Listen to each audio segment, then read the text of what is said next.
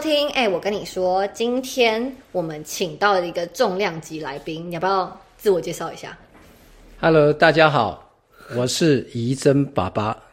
不是，你要讲话自然一点，就是正常聊天，你不要用那个录微信语音的那种口气，正常讲话就好那。那重来重来。好，那我们今天请到我爸呢，就是想要来跟大家聊一下他曾经还有我自己曾经与匪徒斗智斗勇的故事。那为什么这些故事可以多到变成一集呢？就是因为他职业关系，经常在世界各地到处跑来跑去，然后会在一些我们自己都没有想过我们会去过的地方，对吧？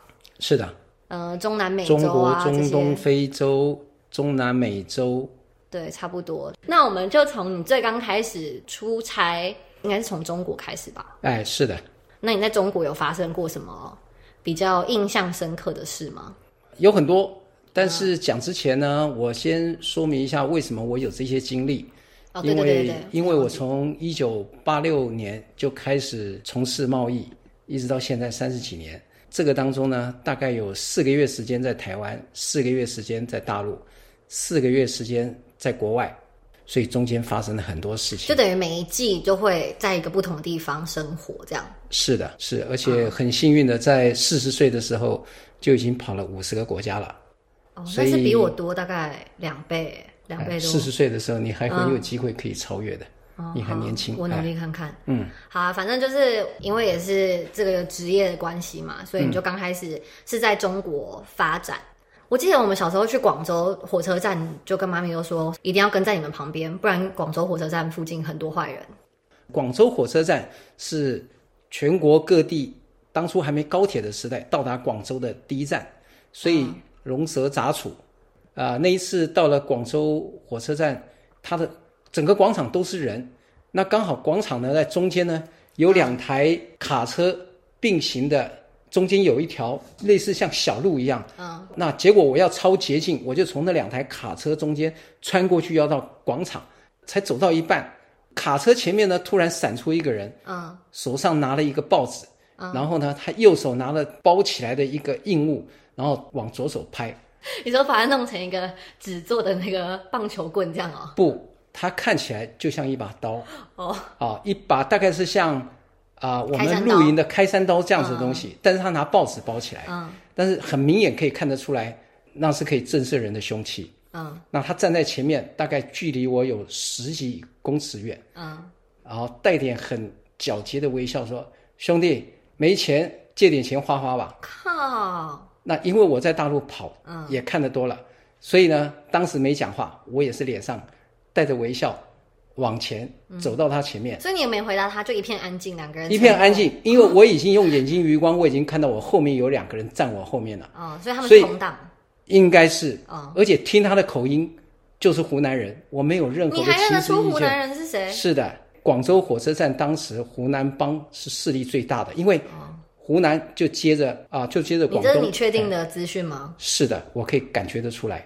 哎，然后是，我是说湖南帮这件事是你确认的。哦不，那个是大家都知道，只要在广东那个时代，二十年前大家都知道的。好，那当我就什么话都没说，我就慢慢慢慢走走到这个人的前面的时候，嗯，他认为我会就范，会把钱给他。结果呢，我什么话都没说，我一拳往他鼻子上叭一打，我我就觉得有一股 有一个怎么突然？有一个红色的液体在空中飘了一下的感觉。那时候我拔腿就跑，然后呢，我就往广州火车站的有那个保安的地方跑。啊，你没有行李吗？我只是要到香港背个小背包，哦而且我是斜背幸好，我就听到后面开始在骂了。一边骂我一边跑跑跑。当我跑到火车站要入口处的时候，嗯那边有保安，他们远远已经看我跑过来，他们知道是怎么回事，所以他们威胁后面要停。可是后面的那些人非常的凶悍，就跟着一起跑到门口，这么嚣张才被才被他们制止下来，然后我进去了。我靠，好所以可怕哦！从那次开始以后呢，我可能有点心虚吧，也可能怕被他们认出来。从此以后，我走广州东站，我就不再走广州火车站了。算是学到血的教训了，是的，是的，是的，好可怕哦！呃。啊，那是你第一次被抢劫吗？这是第一次，啊，第一次在大陆被抢劫。对。啊，其实还有一次呢，是更惊险。是我曾经有一天晚上到了深圳的时候，嗯，我要去验货，那个时候已经晚上七点多，快八点。然后那个时候我包了一台计程车要去龙岗，因为工厂当初都是比较偏僻，嗯，开到半路上的时候，远远的就看到路上有一棵树横倒在上面，还没到之前大概将近二十米吧。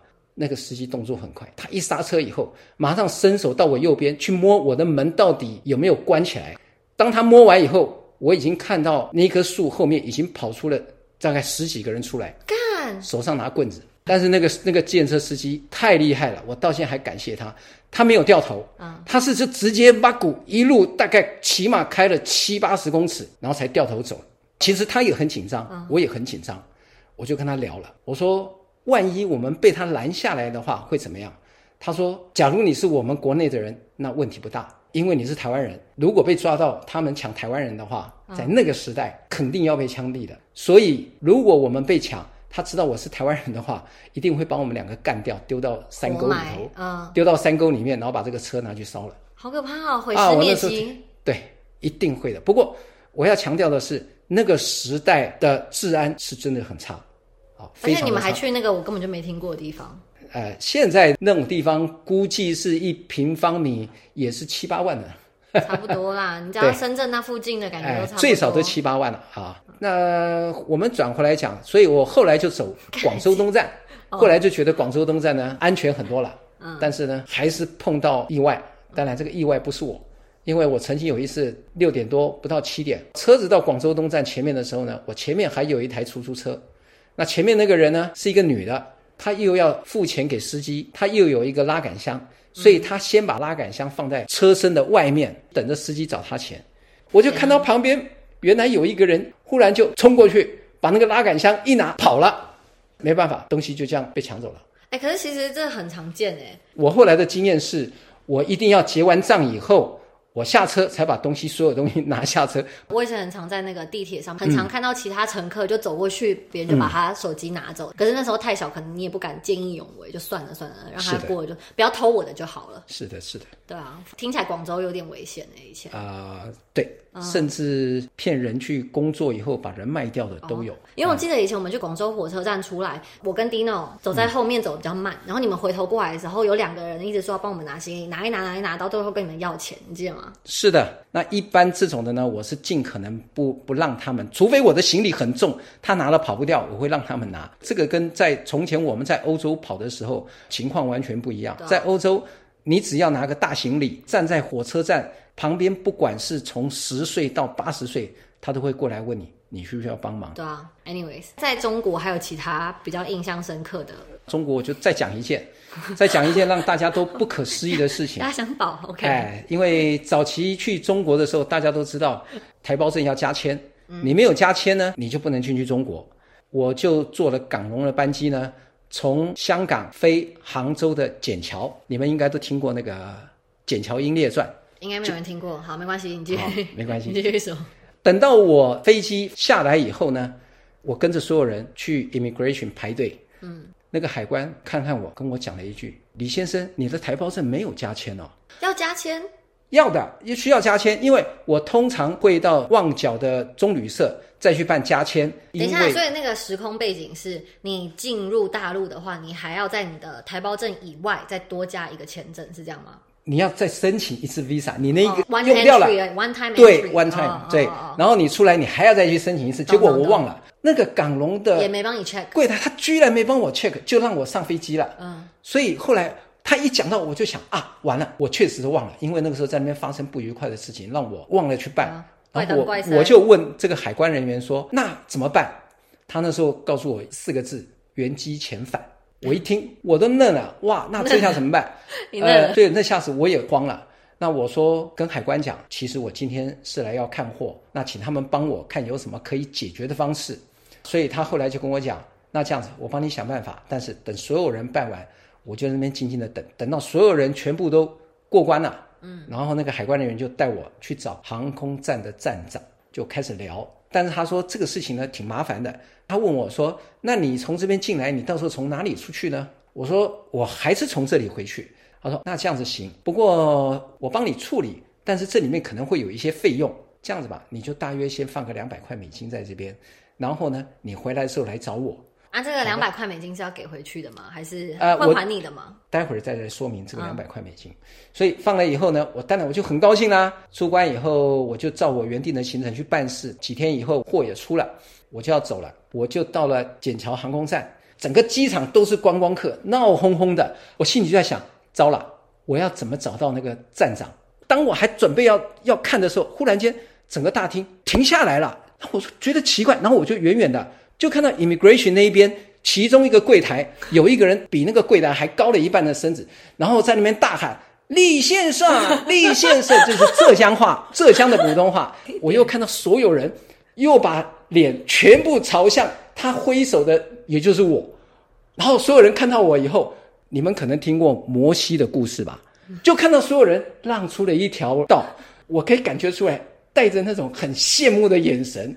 他们以为是李什么李总理还是李省长来了？他们不知道我是谁，但是所有人在看着我。我我长这么大，从来没没有被这么多人看过。然后我就从那一条道一直走走走，走到那个站长那个位置，然后那个带进来以后，就到他办公室，然后就跟我讲。为了要处理这些事情，他跑了好多的单位，花了很多时间跟费用，然后按照那个时候的汇率，差不多就是两百块钱美金了。所以呢就，等于说你刚开始付的那个就直接留给他这样。是的，事实上那个时候工人一个月是五十块钱人民币。一个月对五十块，对他这两百万块拿回家，嚣张的不得了。啊，当然了，那个时候我们我也真的非常感谢他，呃，能够让我呃入境，然后再出境，分海这样，哎，所以呃，我那个时候其实也蛮感谢他。这哪是跟匪徒有关系的啊？哦这是你特殊待遇。呃，对，这个是特殊待遇，这个跟匪徒没关系的。离哎还给我自己偷塞一个离题的故事。如果说要要讲匪徒的话，比较刺激，应该是讲说在在欧洲，的，欧洲的很多啦。欧洲遍地都是，特别是靠近火车站，对，特别乱。可你可能踏到火车站方圆一公里之内，就要开始左右张望。对啊，特别像早期最常去的法兰克福，嗯，火车站前面那一条路是最知名的红灯区，然后呢，那一条地下道很多吸毒的人。嗯，那也因为法兰克福，我也碰到一件事情。那时候跟我太太呢，在法兰克福展览完以后呢，从饭店 check out 以后，我把所有的行李全部放在那个推车上面，啊，还有一个背包。那这个背包呢，太细节了。它的带子呢是有一个弹簧扣，我把弹簧扣绕着那个推车的手把绕了两三圈，再把它扣起来。在这个当中，因为时间花多了一点，我太太还在念我：“哎呀，怎么那么麻烦？你放着就好了。”我说：“没关系，没关系。”他就在火车站里面等我，我去呃那些目录要寄给所有的客人，全部把它寄掉了。等到我下来的时候呢，我就看到我太太神色慌张，她就说：“啊，有一个像中东人哈，在跟他问路，然后朝向另外一边，然后他本来脸也朝着那个中东人看，然后这个人呢可能是讲德文还是什么，他也听不懂，讲讲了一阵子，他觉得反正听不懂，算了，不理他。一回头以后，原来他另外一个同伙正在拿推车上面的一个背包，我、靠，那还好那个背包，声东击西，这个调虎离山，声东击西，调虎离山，还好，因为卡住的关系，他拿不了了。那么就幸好哎、幸好，我之前有一次也是在 Barcelona，我是从地铁下来，因为我就跟我朋友三个人在女生聊天，聊聊聊聊得很开心，然后就突然听到感觉好像有人在动我的包包，然后他被我吓到，你知道，我转过去的时候，他跟我对看，然后马上把我手机丢在地板上。我说 What the fuck are you doing？就很大声叫那个两个女生的名字。我说 He stole my phone。他居然有另外一个同伙跑过来说，我看到他没有偷你的手机，他是在把你掉到地板上的手机捡起来，准备要还给你。你应该跟他说谢谢。我说你他妈的当着我的面骗我，然后我们两个就在那边吵架，吵一吵，刚好有警察过来，他们就跑走。你看这些人多坏，那开玩笑他们一，定都是一整团伙的。这个不得了了，这个你还跟他吵？那那我跟你讲，我们从前在巴黎那个是最危险的。要讲到那一天呢，运气有点衰。早上一大早我们要赶火车去去亮里昂，早上。然后然后呢，我们坐地铁，巴黎的地铁很烂，对啊。那个弯弯曲曲又很，臭，又是尿骚味，然后又没有电梯，然后东找西找，好不容易到了火车站，赶到上火车的时候，我还用身体顶着那个门让我太太上车。结果那一天我的皮夹搞丢了，为什么？啊？是你自己掉下来，还是？可能在跑的过程当中搞丢了。我们到了里昂，跟客人开完会以后，又回到巴黎，所以我们就到香榭大道去逛。走着走着呢，妈咪她忽然觉得她的背包，因为她的背包的盖子是磁铁，她突然听到咔一声，她把背包一翻起来一看，哇，皮夹不见了。靠！哦，这是已经在丢了一个皮夹的情况下，第二个皮夹又被偷。对，嗯，然后她告诉我，林双，我皮夹被偷了，因为刚好她看到前面有两个人，嗯那两个人偷我皮夹，嗯，那个两个人距离我估计大概十公尺，左边的个子矮一点，大概一百七十五，右边那个比较高一点，一百八，说一百七十五也比我高很多。对，我就什么话都没讲，我就直接冲出去，直接从那个人后面的领子一抓，结果另外那个高的一看我出现了，他跑掉了，然后那个矮的那个就挣扎嘛，我就跟他讲皮夹皮夹，然后因为他挣扎不掉，他就把皮夹往地上一扔，然后我就跟妈咪讲，看一下里面东西有没有搞丢。那个人因为还在跟我纠缠，你知道他后来怎么样吗？他就使出金蝉脱壳，他把外套一脱，然后就跑了。然后我一我一急，我也就开始追了。哦，开始追的时候，妈咪就在后面喊：“不要追了，皮夹拿回来了。那我那时候没听到嘛，我一直追，结果你知道，我们在跑的过程当中，他就直接从香榭大道这么多车，他就直接这样冲过去，跟电影一样，然后就听到那个车。那因为那一天我本来可以追得到，按我的体能追得到，但是我那天穿皮鞋，然后好一共，因为是拜访客人，我穿皮鞋，所以我那时候站在路边看他跑掉以后，我好沮丧。我那时候心里面我听错了，嗯，因为妈咪跟我讲，她说那两个人偷我皮夹，我听着那个人偷我两个皮夹，嗯。所以我那时候他把皮夹丢出来的时候，我说还有一个，还有一个，那个人说没有了，没有了，他想说冤枉哦，所以他那时候我一直要丢出来，后来妈咪跟我讲什么，其实我也没没注意听，因为太紧张了。哇靠，原来有追回来。他想说妈的，我偷你一个皮夹，我还要把我另外一个今天努力偷的还给你。但是中间还穿插了一个，嗯就是说，当我在跟那个人在纠缠的过程当中，那高个儿跑回来了，他要打我，嗯，结果旁边有一对美对美国人，又高又壮的，他们就靠上去，我说你要干什么？你要干什么？因为他们从旁边就看得出来他要干什么了嘛。对啊，啊，这两个人一看就知道是那个阿尔及利亚的、嗯北非的，阿尔及利亚你都看得出来，阿尔及利亚的那个北北非的人嘛，你看得出来的，看得出来的。OK OK，就因为那两个老美，还好我没有被打，我们东西也拿回来了嘛，整理一下我们就要走了。结果旁边店家有个东方人，他在跟我们啊隆隆隆隆隆讲讲讲讲讲了半天，你知道？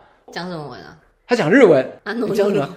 听不懂。啊他他他讲日文话听不懂。结果那个人说中国人，哦对，然后他就跟我们讲说哇，你们运气真的很好，平常他们是四五个五六个，嗯，如果发生事情你拿的话，他们一堆人会打你，而且会拿刀子捅你。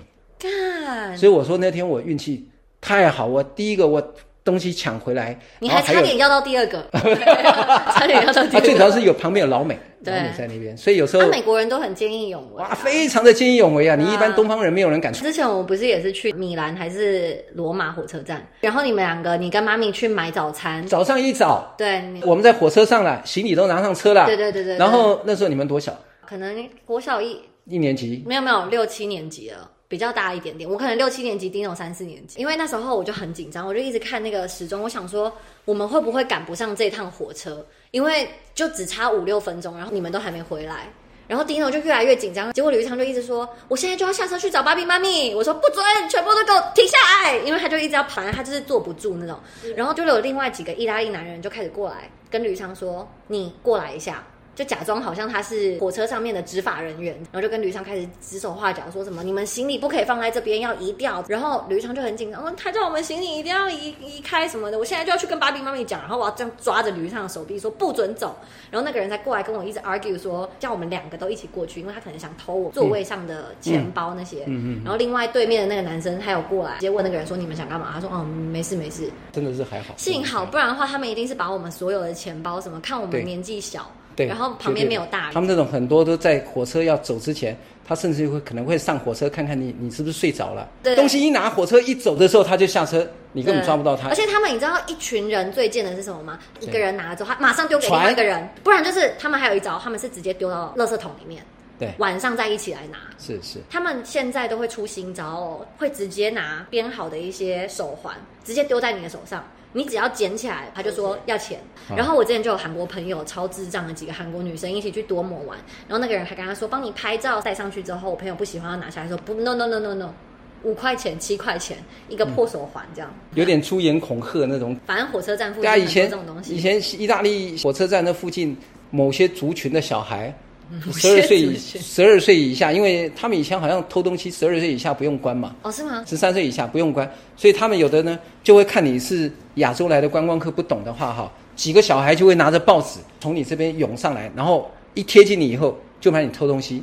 而且你知道吗？我觉得他们就是特别吃定亚洲人，因为他知道你不敢找事，然后他知道你都是来这边旅行的，你可能来三四五天你就要走了，你也没时间去什么警察局报案，没有这种事是。，所以那个时候呃，因为我也经常来，所以我知道他们这种一靠过来，我根本不给他任何的面子，一个一个巴掌往那个报纸一打以后，他他们马上就跑掉了，因为他知道你会这样对待他，他就跑掉了。你你越觉得不好意思，想要这边推一下，那边挡一下，那边躲一下，那你完了。我甚至于还听过更离谱的，有朋友告诉我，他们曾经还见过说某一个族群的老太太 嗯，抱着小孩。现在讲那个族群有点不太合时宜，所以我们就、我们就对对对，用代号有有点歧视人家，对对对，有点歧视。那就是抱着小孩，旁边几个小朋友站在你旁边等待，然后那个老太太就走到你前面呢，你看着他，他看着他，把小孩忽然间嘣就丢给你，你的反射动作就会伸手去把他抱起来，以后 旁边小孩就伸手从你口袋拿东西，以后就跑掉了，然后那个老太太就 baby baby，然后你说隔空抛音哦，对，然后没办法，你就得把小孩还给他。看好夸张！哦啊，你们以前去意大利不是也是有展览的时候，也会很常抓那种现行犯，哦也是那个族群的人。有有有有有，不知道是那个族群，但是那个时候是一个中东的富人。嗯，那天展览的时候，我特别警觉，原因是因为我对面有个香港的包包被偷了，嗯，钱被偷了就算了，所有的证件都被偷了。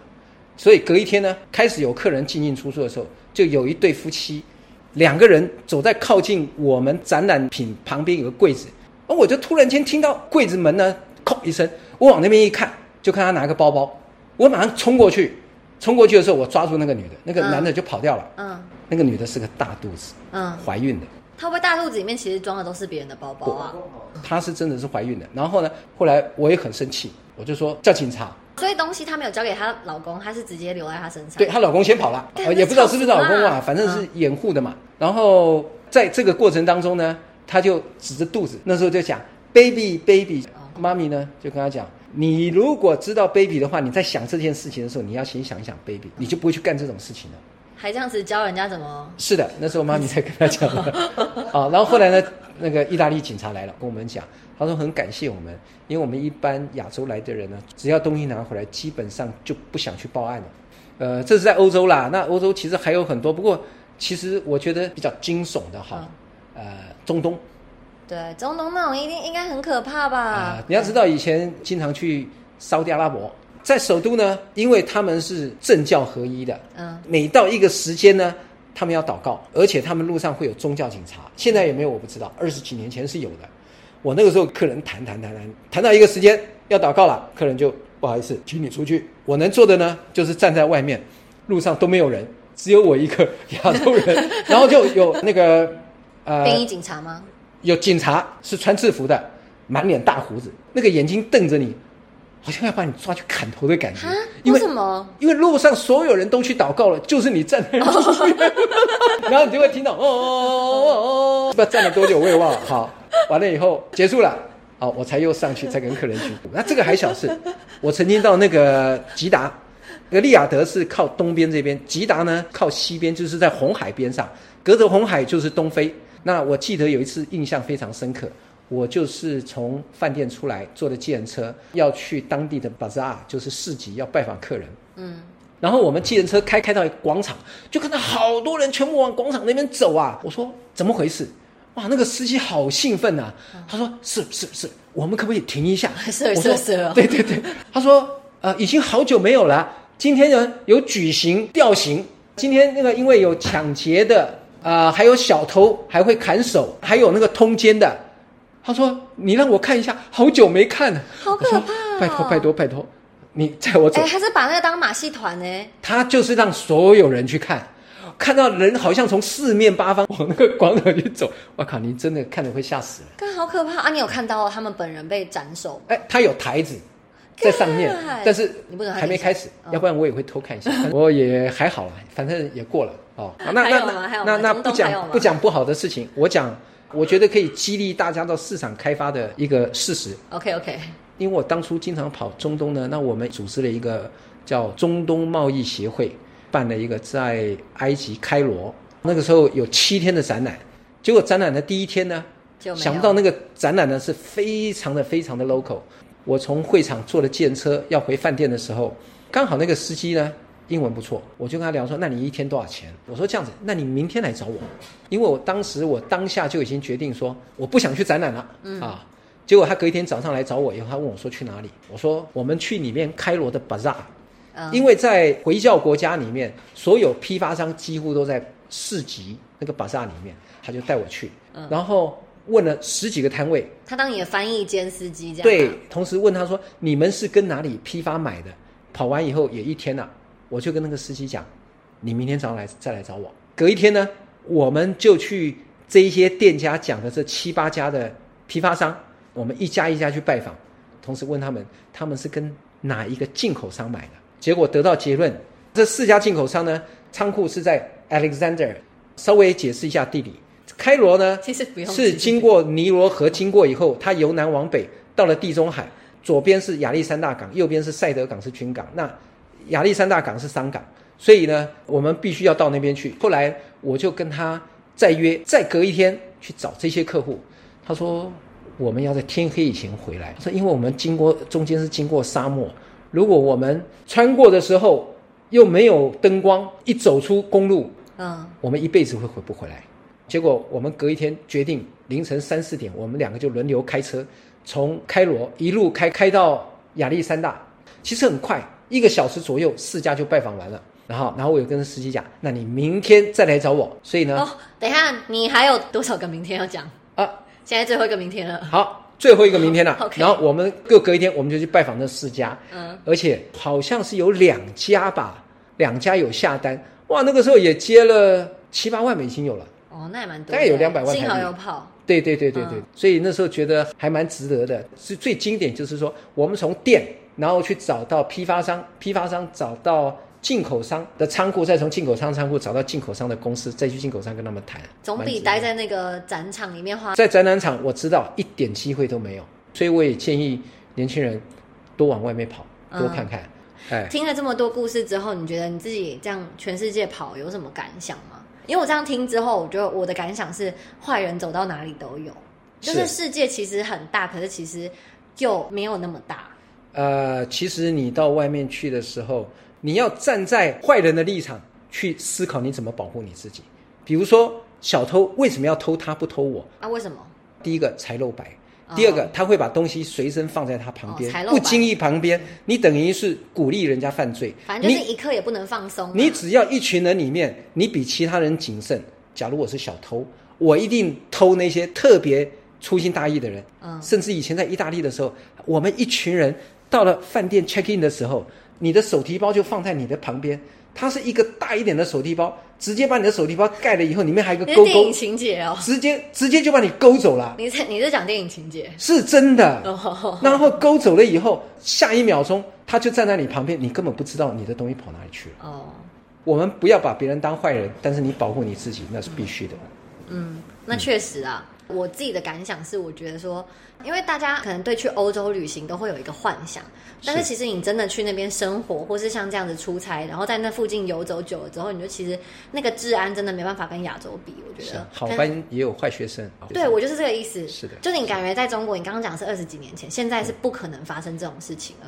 中国的治安比从前好一百倍以上。对啊，对，然后反而你现在我再回去欧洲。我去意大利什么这些地方，我还是很小心。是的，那我们今天就差不多了，谢谢芭比来跟我们聊这么多精彩部分。如果以后大家喜欢的话，我们再邀请他来聊聊其他东西。那就谢谢芭比，不客气，谢谢，拜拜，拜拜。